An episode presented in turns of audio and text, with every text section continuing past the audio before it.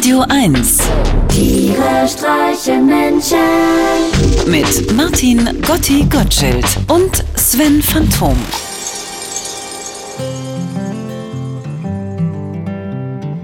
Nur noch fünfmal schlafen, dann ist endlich Heiligabend. Ich freue mich schon so. Heiligabend ist ja einer der wenigen Tage im Jahr, wo man aus Gründen der Besinnlichkeit mit offener Hose auf dem Balkon eine Verdauungszigarette rauchen kann, ohne dass die Nachbarn denken, man würde gezielt auf eine befleckte Hartz-IV-Empfängnis hinarbeiten. An Heiligabend will man einfach keinen Streit. Harmonie ist hier das oberste Gebot. Man trägt flauschige Pullover, erzählt sich flauschige Geschichten und schaut flauschige Filme. Die Mädchen gucken drei Haselnüsse für Aschenbrödel, die Jungs stirb langsam eins und zwei.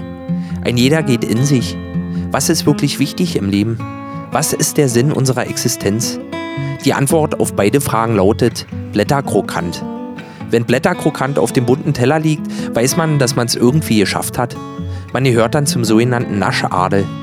Während sich das gemeine Volk mit der Füllung vom Schokoladenhohlkörper zufrieden nehmen muss, stopft sich der Naschadel die kalorienhaltigen Freudenspender ins Leckermäulchen, ohne sich der philosophischen Tragweite dieses Knuspergebäcks bewusst zu sein. Nur wenige Menschen wissen ja heute noch, dass Blätter Kroh der kleine Bruder des großen Immanuel Kant war, welcher mit seiner Philosophie doof und satt, wie schön ist hat, schlagartig für leuchtende Augen im exklusiven Kreis der adipösen Tiefbegabten sorgte. Seither ist Völlerei bis zum Enddarmriss an Weihnachten oberstes Gebot. Da sitzt selbst die ansonsten so genügsame Hexe in ihrem Knusperhäuschen vorm Pfefferkuchenfernseher und schaut ungeduldig zwischen Frühstück und Hänselbraten. Also an und für sich ein schönes, befriedenes Fest für jedermann. Wenn ich da noch an unsere Großeltern denke, die sich in unbeheizten Räumen unter ihrer hauchdünnen Schädeldecke am eigenen Sodbrennen erwärmen mussten, da haben wir es doch echt gut. Die einzigen, die mir an Weihnachten immer ein bisschen leid tun, sind unsere jüdischen Mitbürger. Einmal nicht richtig hingehört und schon ist man raus. Ich meine, das heißt Bescherung. Bescherung, nicht Beschneidung.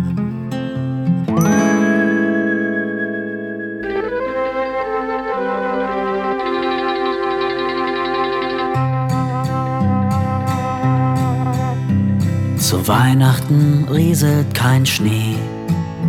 Kannst du dich erinnern, noch vor 20 Jahren lag eine Eisschicht auf dem See.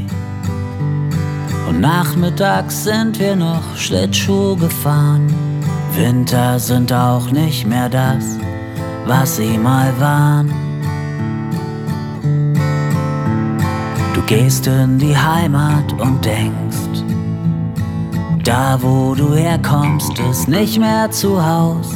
Dort wohnen deine Eltern schon längst. Alleine für sich, wie halten die das aus? Vielleicht mit Tabletten und Gras, du weißt nichts genaues. Die Kirche ist voll bis zum Rand. Und du hoffst bloß, dass dich hier niemand erkennt. Der Kinderchor singt es dissonant. Und du stellst dir vor, wie die Kirche abbrennt. Der Opa neben dir, der pennt. Bescherung ein bisschen verkrampft.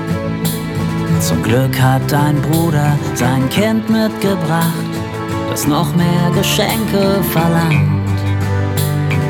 Als alles ausgepackt ist, nicht mehr lacht, sondern euch unter Tränen eine Szene macht. Der Weihnachtsbaum ist gut geschmückt, nicht so überladen, wie es früher mal war. Dein Vater guckt etwas entrückt. Was in dem wohl vorgeht, war dir nie so klar. Naja, der weiß auch nichts von dir, offenbar. Das Gästebett ist längst gemacht. Du wirst heute hier schlafen, du weißt nur nicht wann. Du liegst da bis spät in die Nacht. Der Fernseher läuft, doch du starrst an die Wand. Morgen geht zurück in die Stadt. Da ist keiner mit dir verwandt. Oh Mann. Na, ich bin auch schon gespannt. Meine Mutti erzählt zur Bescherung ja immer denselben Witz. Was lesen die drei heiligen Könige am liebsten? Den Stern. Tiere streichen Menschen. Immer freitags in der schönen Woche auf Radio 1.